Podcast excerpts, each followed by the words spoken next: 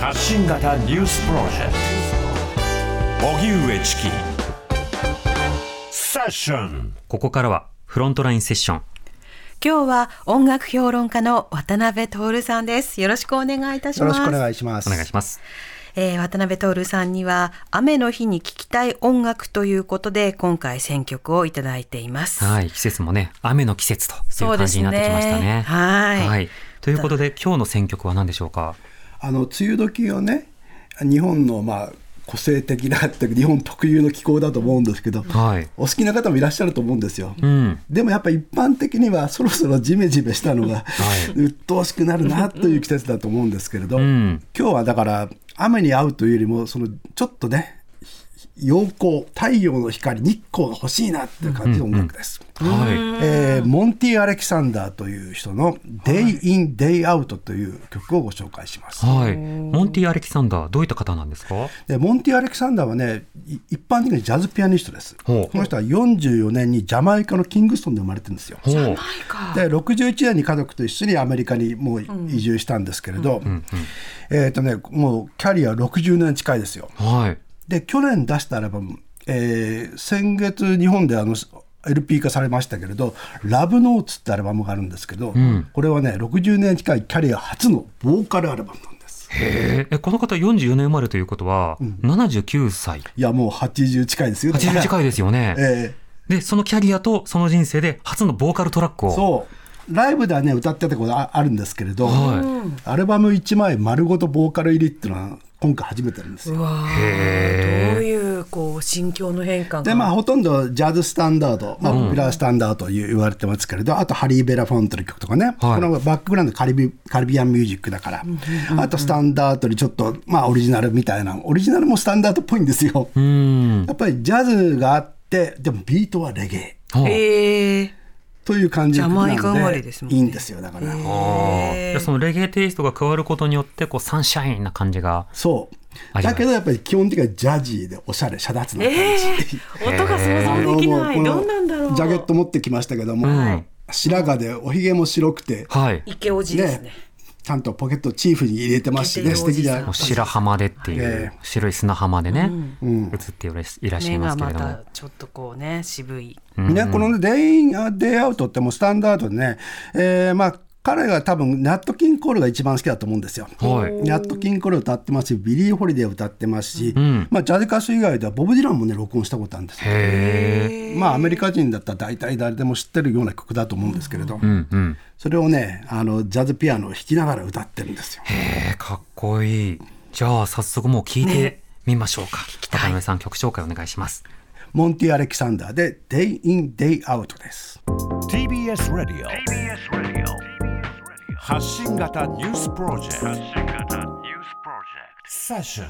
本日のゲスト音楽評論家渡辺徹さんの選曲でモンティ・アレキサンダー「Day in Day Out」お聴きいただいています。はいレゲエとジャズだ ねえ太陽の光感じるすごい感じ感ますじなるこれはなう んバリバリあとジャケットで見るルックスよりええ声が可愛らし意外い、と若々しいですね。うんあの、デイイン、デイアウトって日が暮れても明けてもっていう意味だったら、もう途中にね、あの、雨が降っても晴れてもっていうこともできたと思うんですけど、はいこれ要するに、